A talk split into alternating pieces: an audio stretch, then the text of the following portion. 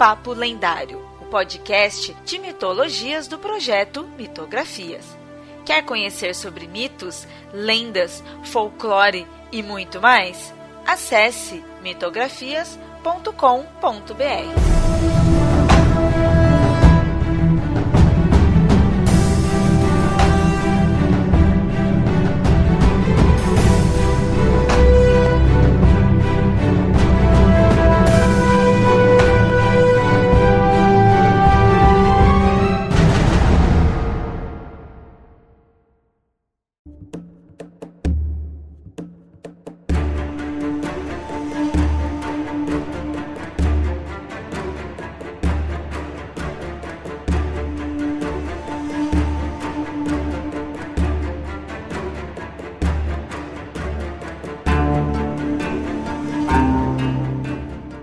bem, ouvintes. Então, no episódio de hoje, a gente vai tratar de um tema aí que, a princípio, dá para tratar em qualquer mitologia, aí, qualquer cultura aí vai, vai ter isso. Então, realmente, vai ter outros episódios aí abrangendo outras mitologias.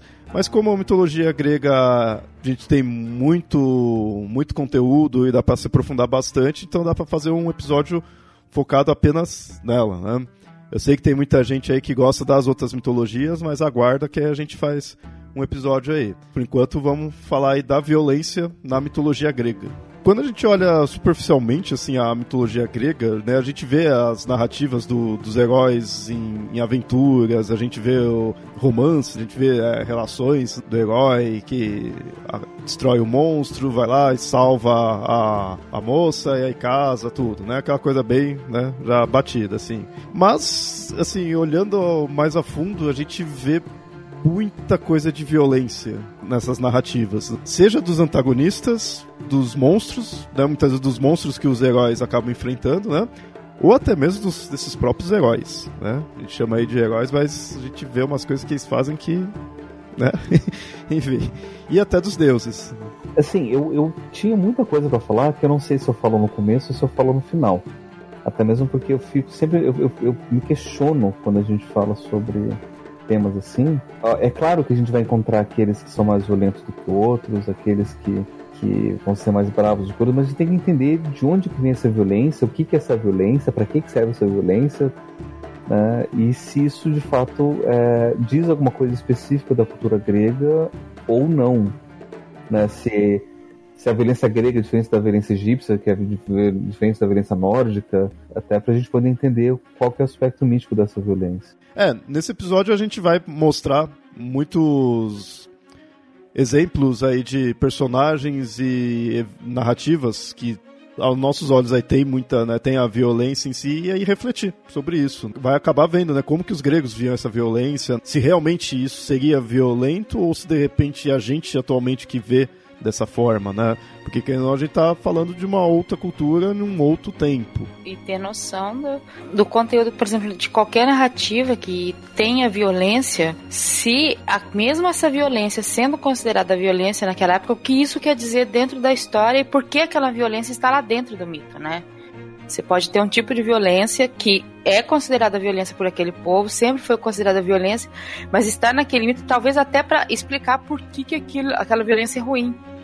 Ou qual é o significado, é que é, quais as consequências mais tarde para você ou para sua família daquela violência.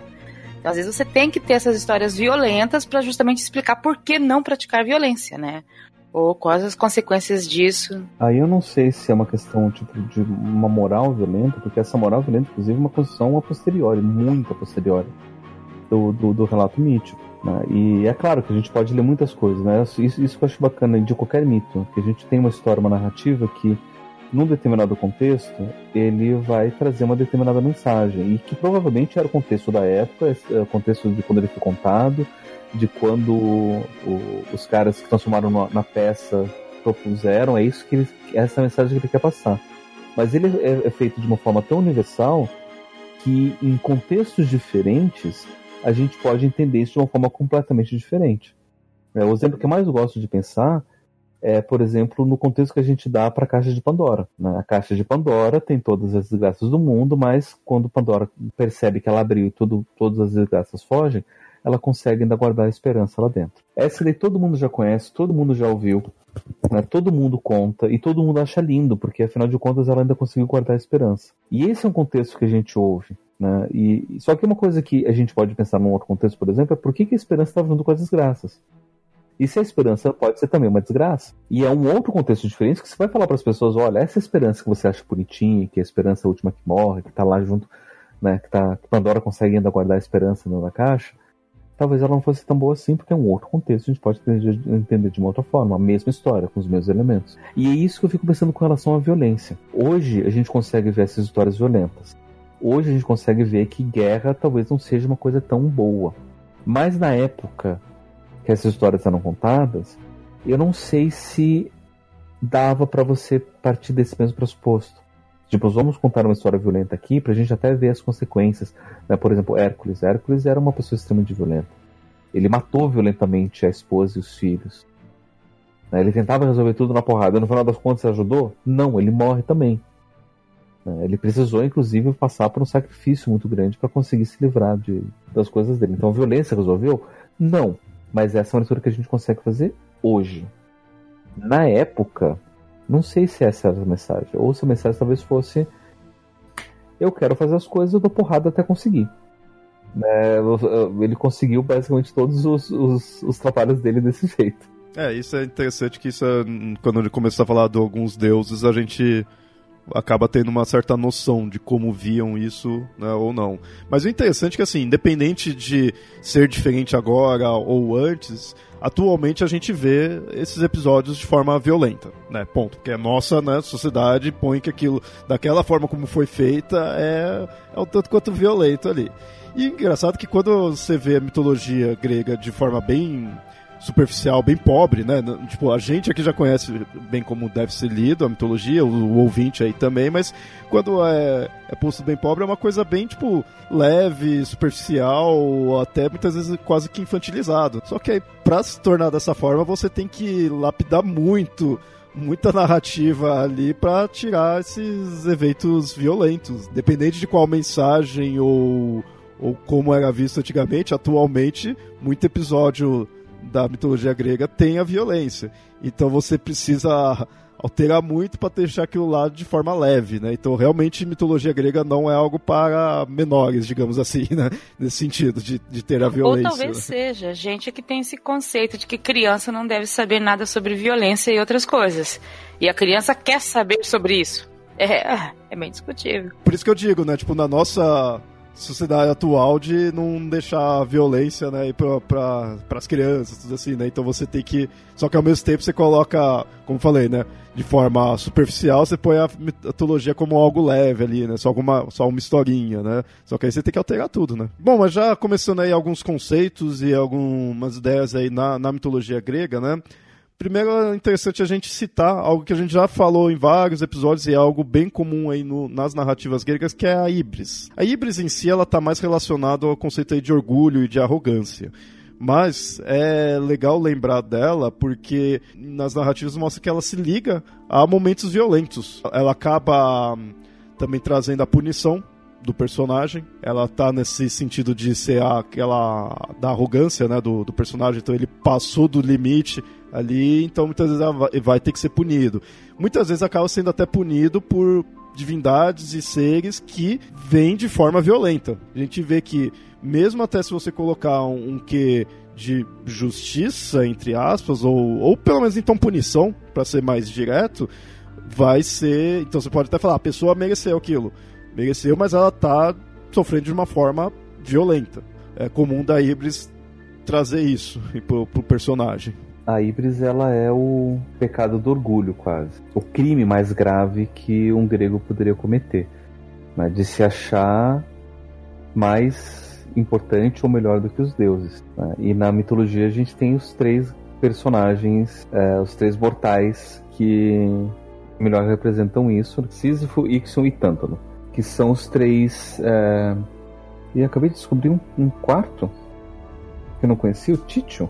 Títio, filho da Terra, cujo corpo estendido cobria 990 metros quadrados, tinha tido insolência de querer entrar com, atentar contra a honra de Latona um dia em que ela atravessava os deliciosos campos de Panope na Fócita, na Fócida, para ir a Pítio ou Delfos. Títio foi morto por Apolidiana a flechadas e precipitado no Tártaro, onde um insaciável abutre preso ao seu peito rasgava e devorava sem cessar suas entranhas que eternamente renascem para o seu suplício. O Tântalo, que é filho de, de Zeus e da ninfa Plota, rei da Lídia, raptou Ganímedes para vingar-se de Tros, que o não convidara para a primeira solenidade que fez em Troia, os antigos que não estão de acordo nem sobre a natureza do crime nem do castigo. Uns acusam-no de ter feito servir aos deuses os membros do seu próprio filho. Outros o censuram por ter revelado os segredos dos deuses de que ele era o grande sacerdote, isso é, ter descoberto os mistérios do seu culto. Segundo Píndaro, Tântalo fez-se merecedor do castigo porque, tendo sido admitido à mesa dos deuses, furtou o néctar e ambrosia para oferecer aos mortais. Enfim, segundo Luciaio, porque roubaram um cão que Júpiter ou Zeus lhe havia confiado para guardar o seu templo em linha de Creta e responder ao, seu, ao deus ignorar o que havia sido feito ao animal. Quanto ao suplício que tanto sofre nos infernos, Homero, Ovidio e Vigílio representam representam-no devorado por uma sede abrasadora, no meio de regato fresco e límpido que incessantemente se furta seus lábios ressequidos. Basicamente, o que ele fez aqui foi, e na história que eu conhecia, é que ele tinha matado o seu próprio filho e tinha oferecido para as visitas comerem. E aí ele o, o, crime, o castigo dele foi ficar preso embaixo de uma árvore dentro de um rio, morrendo de fome e sede, onde ele não poderia nem alcançar o rio para poder se, se saciar da sede, porque cada vez que ele se abaixava, o rio se abaixava também, e cada vez que ele tentasse alcançar a fruta que caía da, da árvore que ele estava vendo, um vento passava e, e tirava o, o, fruto do caminho. Então ele nunca ia conseguir, mesmo estando do lado da água e da comida, jamais se saciar de fome e de sede. Ele ia passar lá o tempo todo com fome e com sede. E aí tem o Sísifo, que por mais que ele, que ele não foi assim tão violento e também a função dele não é tão violenta assim, porque o que ele fez foi enganar a morte duas vezes. E a punição é que ele vai ficar empurrando uma pedra no alto de uma montanha e quando chega lá em cima a, montanha, a pedra cola para baixo de novo não é tão violento o que ele fez, nem tão, tão violento que ele, o crime que ele recebe. Mas mesmo assim, é orgulho porque ele engana a morte, engana os deuses. Né? Se acha mais esperto do que eles. Interessante isso, porque nesses casos é punido o orgulho, mas é o orgulho contra os deuses. Né? nunca é orgulho contra outra pessoa ou contra outro reino. É sempre a relação com os deuses que você não pode violar. Né? E por fim, tem o Ixion, que esse daí foi o, Deixa eu ler aqui no textinho. Uh, Ixion, filho de Antion, rei, dos Lap, Lapitás, da Tessália, casou com Clia, filho de Deioneu, e recusou os presentes que lhe ofereceu para desposá-la e obrigou Deioneu a retirar-lhe retirar os cavalos. Ixion, dissimulando seu ressentimento, conseguiu que o sogro fosse visitá-lo e, e, fez ele cair em um, um, um, um poço ardente onde morreu. Esse crime causou uma impressão horrível Ixo não encontrou ninguém que quisesse resgatá-lo e foi obrigado a evitar todos os, os, olhares. Abandonado por todo mundo, recorreu a Zeus, que teve piedade de seu remorso, recebeu nos céus e admitiu a mesa dos deuses. Deslumbrado pelos encantos de, de Hera, o ingrato Ixion teve a insolência de declarar-se a Hera. Ofendido por essa temeridade, a severa deusa foi queixar-se a Zeus, que de uma nuvem fez um fantasma que era a figura de sua esposa. Ixion caiu na armadilha e dessa união imaginária nasceram centauros, monstros meio homens, meio cavalos. Júpiter, olhando com, como um louco a quem o néctar turvara a razão, limitou-se ao banilo do céu.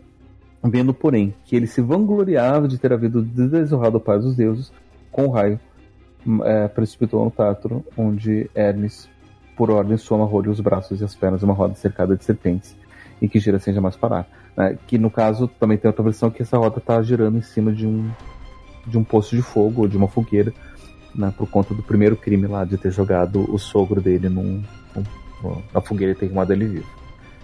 Só que assim, o fato dele ter queimado o sogro vivo não foi problema. Bem, não, não vejo problema nenhum nisso. Problema nenhum. O problema foi ele ter enganado os Zeus, ter feito ele sentir piedade. Os Zeus ainda quis zoar com a cara dele, tipo, ah, tá, transa aqui com essa nuvem aqui que é você acha que, é, que é era. E daí ele ter voltado pra Terra e ter falado, eu transei com, com Era, eu fiz, eu, eu botei chifre na cabeça de Zeus. Esse foi o crime dele. Ter dito, ousado dizer que colocou chifre na cabeça de Zeus. Esse foi o crime dele. Não foi nem ter feito ato violento. Né? Então, assim, a Ibris é uma coisa interessante, né? Porque ela não é necessariamente em si violenta.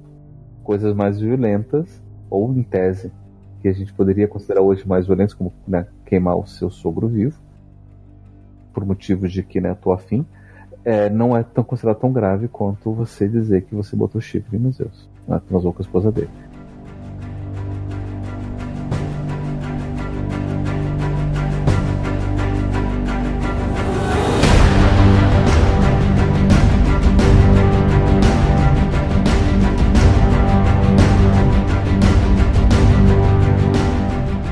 Falando de violência, vamos então falar da divindade da violência mesmo, que é o Ares. O Ares ele é o deus da guerra e também visto como o deus da violência. Tem essa ideia de que o nome dele estaria relacionado com essa palavra de o que se enfurece ou infortúnio, né, algo assim. E assim, o Ares ele é visto como o deus da violência, mas ele não andava sozinho nisso. Ele era, era o Ares e a turma dele. Quando tava lá na, na guerra, né? E aí a gente vê, por exemplo, algumas recontagens modernas de Ares, por exemplo, no, no filme da, da Mulher Maravilha, Ares aparece e ele é colocado como deus da guerra o tempo todo e durante boa parte do filme, contando já um pouco do... sem querer estragar pra quem não viu, mas pra quem não viu ainda merece essa na cara spoiler, mas eu vou tentar respeitar isso. É, ele é tratado o tempo todo durante o filme como sendo o deus da guerra e da violência. Ou seja, onde a guerra está mais forte, onde está mais violenta, é lá onde Ares estaria. Sendo que tem um momento que o próprio Ares aparece e ele diz: Não, eu não sou o deus da guerra, eu sou o deus da verdade. E eu sei que a verdade é que quem é violento são os homens. Eu só quero que eles se destruam e se matem sozinhos e eu quero oferecer os meios para que eles possam fazer isso. Mostrar para os outros deuses que os homens não são tudo isso que eles acreditam que são. Eu quero mostrar, revelar a verdade.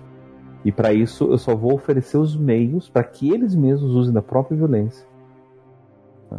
E eu acho que é uma sacada bem interessante que, que, que aparece ali no, no, no, no filme. Né? Porque lida com essa ideia da natureza da violência. Será que Ares de fato é o deus que promove a violência? Ou será que Ares simplesmente está deixando que os próprios humanos, que são naturalmente violentos, se matem sozinhos para que os deuses parem de babar ovo para cima dos humanos? Né, tem o, a outra interpretação do Ares que ele é o deus da violência na guerra, da guerra, é, da luta mesmo, né? Aquela coisa da parte mais sangrenta da guerra. Não necessariamente o que provoca, mas quando há guerra, ele é solto no campo de guerra para fazer o estrago. Sim, porque eu, quando eu falei daí do Ares e a sua turma, seria isso. Eles estão tá tendo a guerra e eles estão ali no, no campo de batalha andando e tanto que ele tá com os filhos deles, né, que é o medo e o terror, né? Ele tá com a discórdia, né, que são, são outros deuses relacionados às Keres, que são seres é, devoradores ali. Mais pra frente, daqui a pouquinho a gente né, cita elas. Mas é aquela coisa, está tendo a guerra e eles estão ali né? Tá se aproveitando daquilo lá, tá, tá meio que fomentando e, e tirando proveito daquilo. Você olhando para o Ares, dá para ter uma certa ideia de como que os gregos vi, vi, é, viam isso daí, né? Da, da parte dessa da violência, porque assim, guerra sempre tinha, guerra muitas vezes era necessário ali, eles o povo ali poderia até estar tá querendo a guerra ali para alguma coisa, né? O governo, assim, o que for, mas então também tinha né, a Atena, que também seria uma deusa guerreira, porém, mesmo assim, o Ares ele não era bem visto. E é interessante assim, ele não era tão bem visto para os gregos, porque aí quando você vai para os romanos, que aí já se torna o Marte, aí já é diferente, aí ele já tem uma, uma imagem melhor. Mas é uma boa imagem até, né? Assim, ele é bem, bem reverenciado. Agora do Ares já é, você pode pegar tanto no, em algumas narrativas, quanto questão de templos em si, dizer que do Ares não era tão assim. Era em épocas mais específicas, em locais mais específicos, por exemplo, em Esparta, acabava-se né, dando uma visão melhor, né, assim, uma adoração a mais a, a Ares, mas em si não era algo que estaria ali sempre louvando em si. Claro que eu imagino que o guerreiro ali no meio da guerra pode até né, é, rezar a Ares, né, algo assim, porque tá ali no meio da guerra, né? Então ele vai precisar da força de Ares ou coisa desse tipo. Mas, num geral da sociedade, Atenas, que seria, Atena, que seria uma deusa guerreira, também era muito mais bem vista, porque ela está muito ligada com os heróis e tudo mais. E ela não é vista dessa forma violenta. O Ares já não. O Ares ele já é visto violento. E assim, ele não é bem visto nem pelos outros deuses próprio Zeus, ele não gostava né, muito. É, eu sei que o Hefesto não gostava muito do Ares. ah, sim, sim, sim. Hefesto tinha vários motivos para isso. É, inclusive até um dos poucos deuses que deuses, né, assim que que gostava do Ares era Afrodite. Né, que acabou né? ficando com ele. É engraçado isso da, da Afrodite né, ter essa ligação com, com Ares, assim, as pessoas ficam, nossa, mas a, mas a Afrodite era deusa, basicamente não é do amor, é do sexo mesmo. E sexo e violência, e sexo e guerra, isso é uma coisa que se percebe que em momentos de que você percebe que a morte pode vir a qualquer momento, você também quer, sabe assim, você quer fazer sexo, sempre está ligado isso. Pode ver que você estava, é, eu estava mesmo conversando hoje sobre isso, sobre Segunda Guerra Mundial, como o, os países que declararam guerra, então os soldados davam jeito de casar logo ou transar o mais rápido possível com quem queria, porque eles iam para uma guerra e não sabiam que se iam morrer. Então eles se apegavam ao sexo também, como uma forma de provar que estão vivos, né? Então essa ligação de Ares com, com Afrodite, para quem pensa Afrodite num pensamento romântico, ela não é um pensamento romântico e tem essa ligação do, do sexo, né, com a violência, porque é uma, uma, meio que uma maneira de você provar que a vida também, né, tem tá ali, né? E sexo é, uma, é encarado pela humanidade como uma forma de você se mostrar vivo. É, e essa ligação do sexo com violência é uma outra ligação bem interessante para a gente poder discutir, porque os gregos já percebiam isso, né? Tanto é que, que fez. Eles têm as histórias, né? Que, que, que Afrodite e Ares eram um casal não oficial. Né? Então a gente pode entender que o, o sexo e a violência, no caso, poderiam ser um, também um casal também não oficial, ou seja, acontece, mas não deveria ter acontecido. Né? Ou seja, sexo e violência poder acontecer juntos, daí a gente pode pensar, por exemplo, nas, nas várias relações de estupro como também uma forma de, de violência nesse sentido. O que eu sempre achei muito estranho a gente pensar quando a gente fala dos gregos, porque nas histórias gregas tem tantas histórias nesse sentido que a gente nem percebe direito porque muitas das, das, recontagens, quando chegam até a gente, eles são muito pasteurizadas né? E parece que que já está muito é, limpo. Por exemplo, a história de Persephone e Hades, nesse sentido, eu vejo como uma história de estupro, porque está lá a jovem Persephone está dando ela sequestrada para se desposar com Hades. Né? E a gente nem está levando em consideração que Hades é o tio dela e quem ajuda a, nisso tudo é o próprio pai dela, que é Zeus. Né? Então a gente não leva em consideração esses vínculos familiares. Mas levando em consideração que. Só levando em consideração um cara vai lá e sequestra a outra para se tornar esposa, isso pode ser um eufemismo para uma relação de rapto e estupro. Isso e muitos outros casos aí que mais isso aí pra frente no episódio a gente vai citar. Mas só falando aqui ainda do, do Ares, o, como a gente falou, né, a Afrodite estava ali com ele e pelos textos gregos aqui é visto que Afrodite o considerava como um bom irmão. Né? Enquanto que Zeus o considerava o mais odioso de todos os imortais que habitam o Olimpo. Então, vê, nem Zeus é, aceitava Ares, né? nem Zeus via com a cara dele. E, e realmente os outros é, deuses também não, não gostava do, do Ares em si, ele era né, mal, mal visto. E assim, e é interessante que Aí beleza, aí é os deuses que não vai com a cara dele, assim. Mas você encontra muitos episódios, muitas narrativas que você vê que por mais que ele seja um guerreiro, seja, né, tem armadura e tudo mais, seja tipo fodão e tudo, ele era meio ridicularizado. Isso mostra como que era colocado a imagem dele. Então o Ares, ele por mais que seja é, um deus violento e tudo mais, ele estava sempre perdendo. Né? É, é, é o extremo oposto da, da Atena. Né? A Atena estava lá sempre ajudando os heróis, os heróis conseguiam as coisas porque tinha a ajuda dela, né? O Ares não, o Ares ele estava se ferrando. Isso não é um geral no, em todos esses povos os gregos, né? Os povos helênicos. Né? Em Esparta tinha né, uma duração maior e era dito até que na Trácia o Ares tinha uma boa duração. Só que também eles colocavam que a Trácia era um, po um povo bruto, né? Um povo também extremamente violento. E aí, nesse sentido, a gente precisa entender, né? Como é que funciona essa organização dos próprios gregos com relação aos seus deuses. Né? A gente tinha, obviamente, né? a gente diz que, que é o povo grego, mas o, o, a Grécia naquela época era uma região, não era um país como é hoje. E cada cidade tinha o seu próprio governo, eram cidades-estados, com seu próprio rei, com seu próprio governo, com suas próprias tradições e seus próprios deuses. O que hoje a gente recebe de história de Ares não é uma história bonitinha de um único deus oficial escrito na Bíblia grega dos deuses gregos. É a coletânea de várias histórias contadas por vários povos diferentes que adoravam de maneiras diferentes esses deuses. Então, assim, a gente sabe que em Esparta você tinha um culto a, ao Ares. Só que a gente sabe que em Atena tinha um culto a deus Atena. E a gente sabe que, historicamente, Esparta e, e, Atenas eram duas cidades que não se gostavam muito bem. Né? Um falava mal do outro. Então é natural que em Atenas você criasse histórias sobre Ares que fossem mostrando que Ares não era lá essas coisas. Porque se Ares não era lá essas coisas, então os espartanos também eram, não eram lá essas coisas.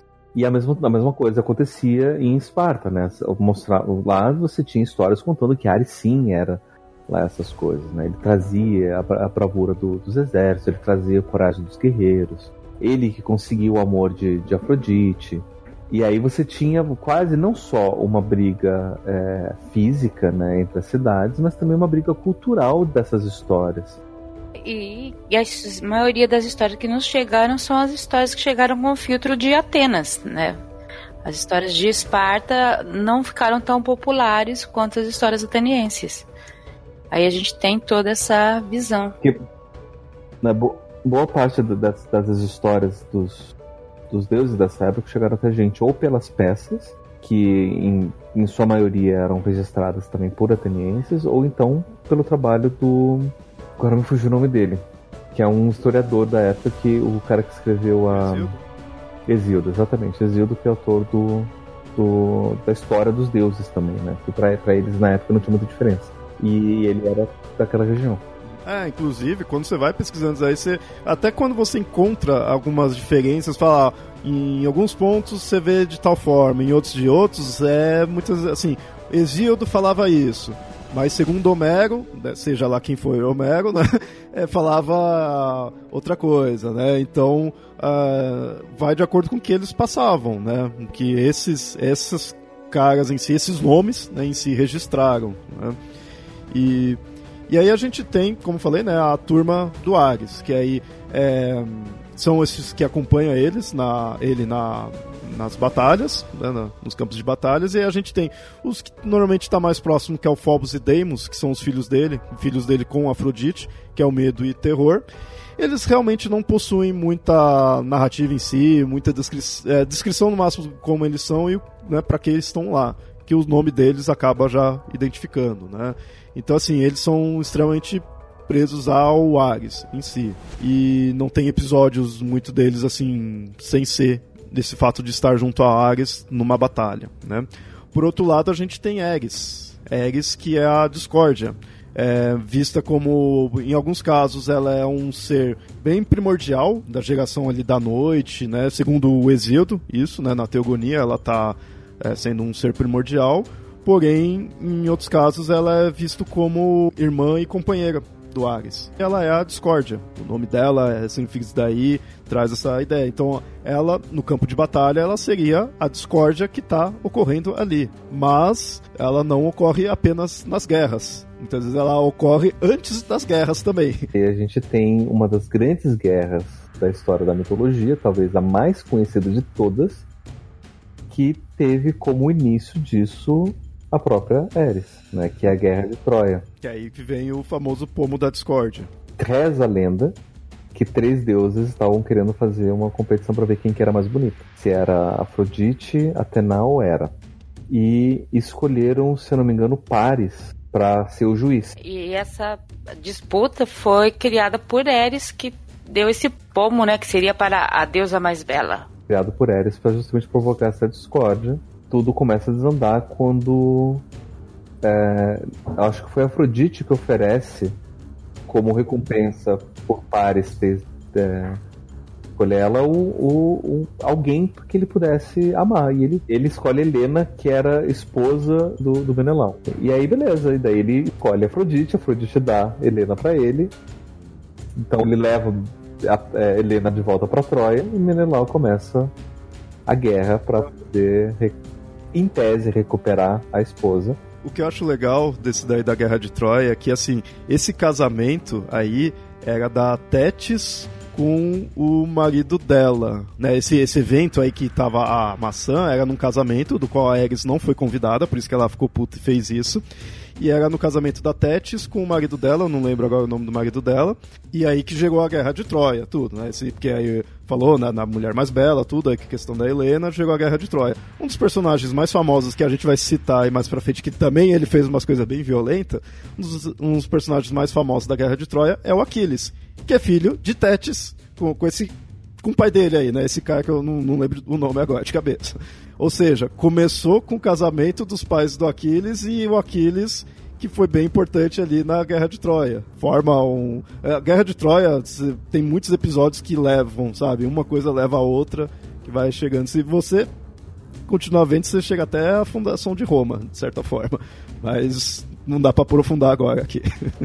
e, e a Ares, ela era, era vista né, violenta, assim, tudo, né? O, a questão dela era causar discórdia, né? Porque ela era isso, né? Era, era a discórdia. Mas ela era muitas vezes representado de forma... Era, um, era uma mulher alada e lembrava um pouco as Erinias, né? As Fúrias que a gente também vai citar aí mais pra frente, o próprio nome dela tem-se uma hipótese de que tem relação das Erinias e Ares. E olha só que interessante, né? A gente tem uma história de uma deusa que não foi convidada para uma festa e ela resolve se vingar. E a gente tem uma história um pouco mais moderna, um conto de fadas, que utiliza a mesma estrutura, que é a história da Bela Adormecida, que reza a lenda que você tinha do nascimento da, da princesa, da, da Aurora, todo mundo foi convidado para dar os seus presentes e as fadas foram convidadas todas, menos uma, que daí acabou amaldiçoando a Bela Adormecida. E tem a mesma mistura do, da história de Ares, que é alguém que não foi convidado para uma festa resolve se vingar de todo mundo, matando, tipo, criando guerra, discórdia e destruindo o reino. Então, né, crianças aprendam, não, não deixem de convidar as pessoas né, para as suas festas, elas podem se vingar de vocês.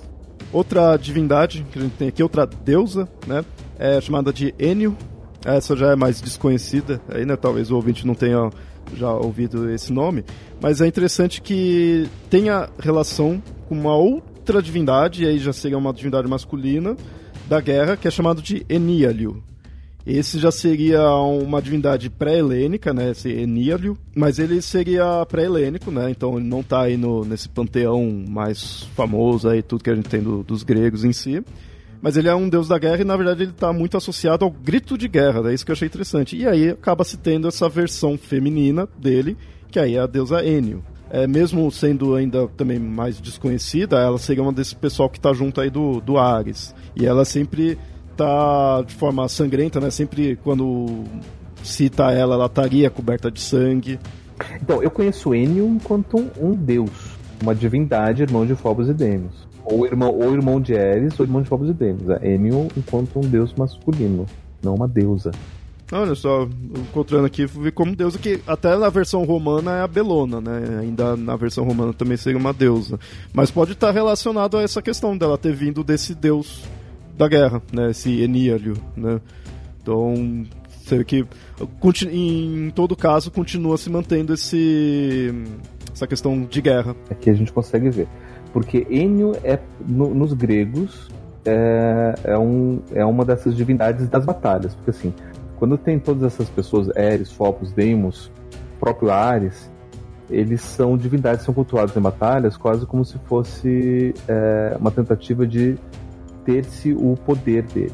Então, o Phobos e Deimos, eles eram cultuados em batalhas como forma de vamos provocar medo e terror no inimigo. Né? Então, por isso que eu preciso de Phobos e Deimos do meu lado, para que o meu exército possa provocar medo e terror no inimigo e para que eu possa ter uma chance de batalha. Eres também. Né? Reconhecido Eres do meu lado, para que o, a discórdia possa ser plantada no inimigo, para que ele possa então perder por conta disso. E Enio é a mesma coisa, né? O, o que seria o grito de horror.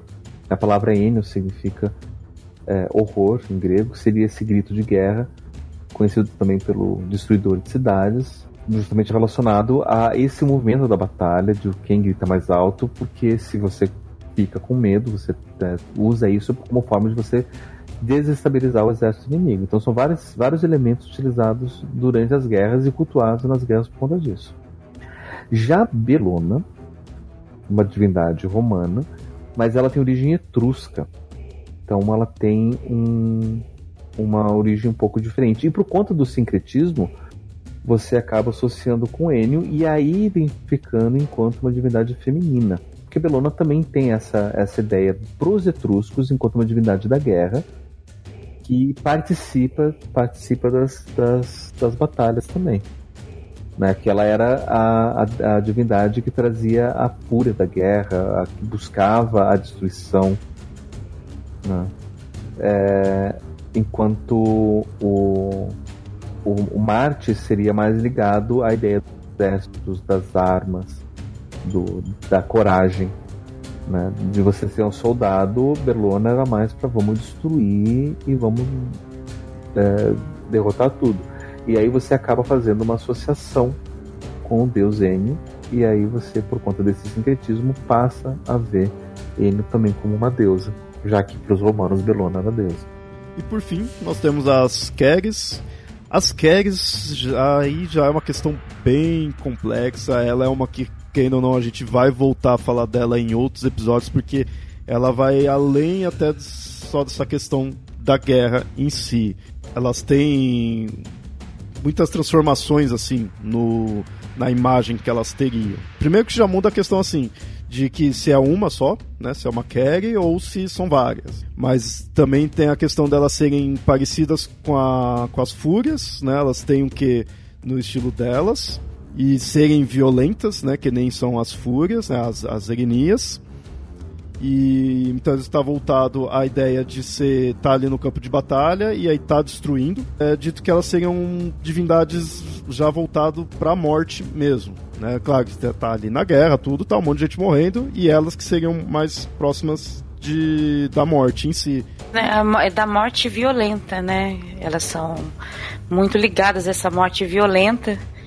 E, bom, morte violenta que não falta na guerra. É, porque enquanto a gente vê Ares, a Discord, esses daí, tá relacionado com essa parte violenta, mas não é a morte em si. Elas já seriam, porque muitas vezes elas que devorariam os corpos ali, é, ou então carregaria os corpos, e aí tem uma, aquela ideia meio de, tipo da Valkyria, né, nórdica, ela teria um disso de carregar um corpo morto, mas assim, elas não ficam só nisso, por isso que eu falei, é bem complexo, porque ela tem muita transformação em parte, elas estão até comparada com as moiras, por causa que elas estariam trazendo, na verdade, o, seu destino.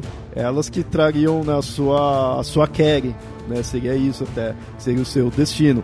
É, é, dito, agora eu não lembro qual foi o autor, não encontrei aqui, mas é dito que, que nem o Aquiles, naquele momento lá dele ir pra guerra ou não, né, pra guerra de Troia ou não, ele escolheu entre duas carries, seria isso. Seria aquela ideia de viver bastante, mas ser desconhecido, ou viver pouco, mas ter o nome eternizado. Seriam -se os dois destinos. E aí ele escolheu ir pra guerra, então, né? Morreu cedo, mas ficou eternizado. Ele escolheu a Kerry dele, né? Dito dessa forma. Ou seja, aí ela tá uma, um que meio tipo da moira, né? Assim, tá relacionado ao destino em si. Porém, tem essa outra versão que coloca-se ela no campo de batalha, ou elas, e devorando ali os corpos. Às vezes é frustrante você trabalhar com, com os mitos mais antigos, porque às vezes eles têm conceitos, por exemplo, eu percebo Keres como um conceito né? Um conceito que eles utilizam, utilizam, utilizam para falar da morte, mas provavelmente era uma coisa que eles falavam e eles conseguiam entender esse, esse conceito dentro da realidade deles e que a gente tem que ficar fazendo comparações para tentar aprender o que eles queriam dizer com aquilo. E talvez você sabe aquela coisa que todo mundo sabe o que é, todo mundo tem e então existe ali as queres. As queres estão ali relacionadas à violência. E a gente precisa ficar usando artifícios para tentar entender. Porque talvez fosse era uma coisa que para eles não, não precisasse de tanta explicação ou tanta comparação, né? Então, qualquer coisa está invocando a sua, sua queres. E para eles tudo bem. Porque ela poderia ser tudo isso a coisa mais violenta, a coisa relacionada a destino, relacionada à morte, e tudo bem, é tudo isso. E para eles não teriam problema com isso, né? E a gente tem essa dificuldade às vezes de pegar o conceito do que eles estavam fazendo e porque em histórias diferentes aparece como coisas diferentes. E se não bastasse também essas versões, a gente ainda tem mais uma que o Platão colocou elas como gênios maléficos, comparou muito com as arpias. E aí, popularmente, elas ficaram sendo também como almas maléficas também do, dos mortos. Teria que fazer algo para apaziguar, né? De repente fazer algum sacrifício ali, mas não seria, não seriam divindades. Você vê que é, todos esses que a gente foi falando se encaixa tranquilo como uma divindade mesmo. Ares, né? Principalmente tudo, mas Ares também, uma deusa, Enio, né? Tudo. Esses daí não. Keres, ela fica, pô, de repente ela tem um, uma questão que coloca ela como da família do Thanatos, né? Já que é da morte, né? Então você encaixaria fácil como uma divindade, mas aí popularmente também tem essa visão de que são almas dos mortos. Você vê que tá ainda, de qualquer maneira, quando você pega um dizer assim o, o básico assim o, o, o, que todos todas essas imagens passa é tá sempre ligado com morte e com essa ideia do destino que querendo ou não se a gente for pegar o destino ele vai te levar para morte né? É, ouvinte se você não sabe você vai morrer. Então seu destino é esse Então, das Kegs acaba passando isso. Mas elas são bem complexas. Eu acho interessante essa complexidade que tem, sabe? Que aí você vai pesquisando, vai vendo, vai vendo como que muda com o tempo. E normalmente isso acontece com seres antigos, né? Assim, todos divindades é mitologia antiga, mas né, seres que são ainda mais antigos ali na crença.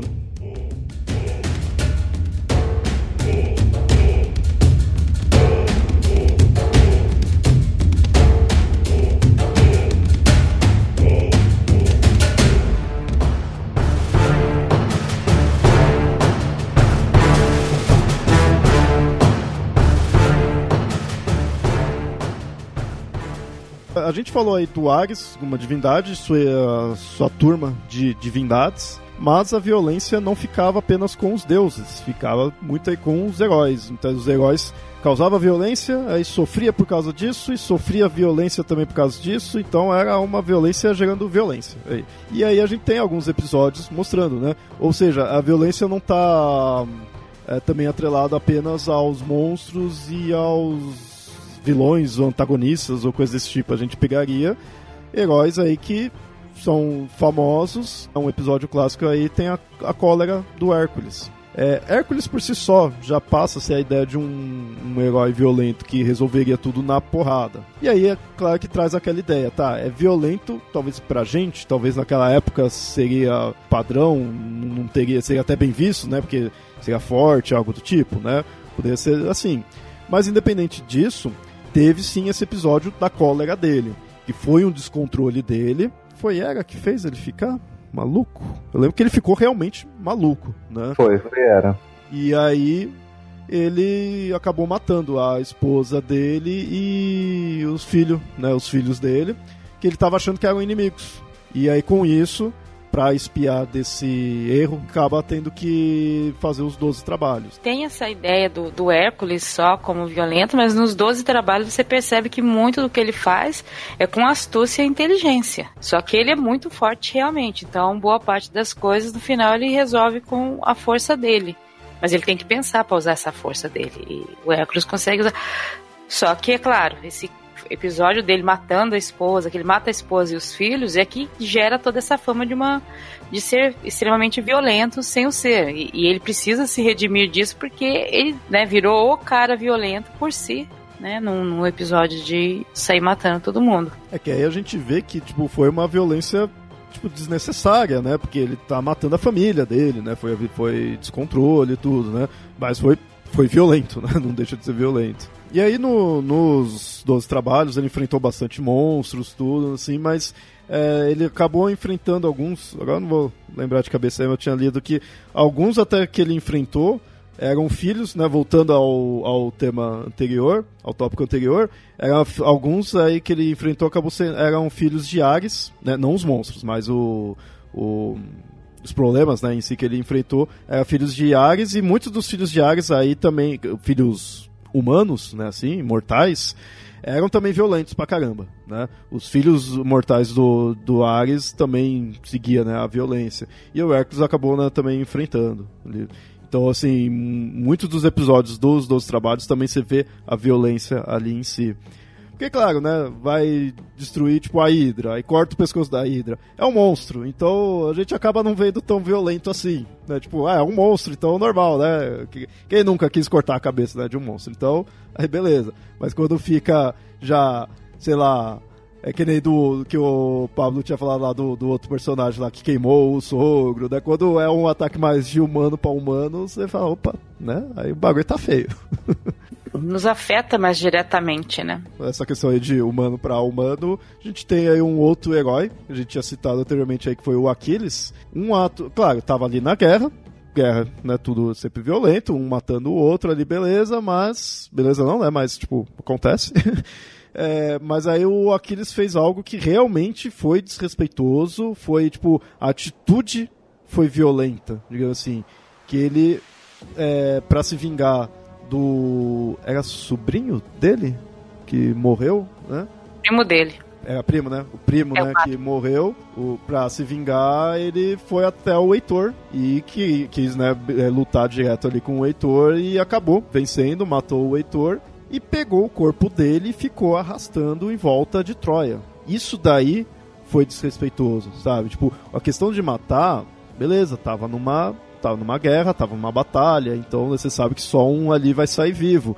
Mas agora o que ele fez com o corpo do Heitor que foi, foi errado. É, tanto que aí o pai do Heitor, né, o Príamo, vem aí falar direto com Aquiles para pedir, né, não, tenho que fazer as os rituais fúnebres adequados, tudo para né, manter pelo menos a alma né, do, do, do, filho dele. Tem gente que acha que essa história de você ter convenção de Genebra, uma das convenções de Genebra, tudo, sobre guerra, sobre direito em guerra, talvez seja besteira, mas não. Nós temos narrativa mítica, uma narrativa de, de uma guerra que já fala isso há mais de dois mil anos, que mesmo numa guerra existem coisas que não são aceitáveis. É, você declara uma guerra, tem que ser uma luta entre os guerreiros. Depois que morre, você tem que dar um destino a esses corpos, né, no caso da guerra de Troia. Então, existem coisas que são inaceitáveis numa guerra. E sempre houveram coisas inaceitáveis, até mesmo numa guerra, que é uma briga de seres humanos matando seres humanos. Mesmo nesse lugar, tem coisas inaceitáveis. É, no caso da guerra de Troia, é essa de você não deixar enterrar o corpo do, do guerreiro. Você tem que deixar fazer os ritos fúnebres para que ele tenha um descanso dele. Ainda mais num povo que provavelmente quem morria em guerra era bem visto. Então você não podia deixar isso né, acontecer. É, então a gente, a humanidade, ela tem essas coisas violentas, ela tem atos horrorosos, mas a, até dentro desses atos horrorosos existe um limite, né, do que você pode ou não pode fazer. E é bom a gente pensar nisso, no, limite do que a gente pode ou não pode fazer, mesmo em situações extremas. Vocês lembram de algum outro episódio de herói? Olha, a gente pode pensar, por exemplo, no Édipo, onde ele tá andando pela rua e de repente chega um cara e fala, sai da frente, ele fala, sai da frente meus ovos, e mata o cara. Foi bom você ter lembrado disso, isso eu ia falar, é verdade, verdade. Porque isso daí, na verdade, né, é... Eu, é uma coisa que eu acho interessante quando você vê no, nos mitos e das narrativas, que matar ali é tão, tipo, né?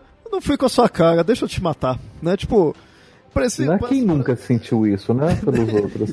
É uma coisa, nossa, né? Tipo, ok, outra cultura, outros tempos, mas ao meu ver é bem estranho.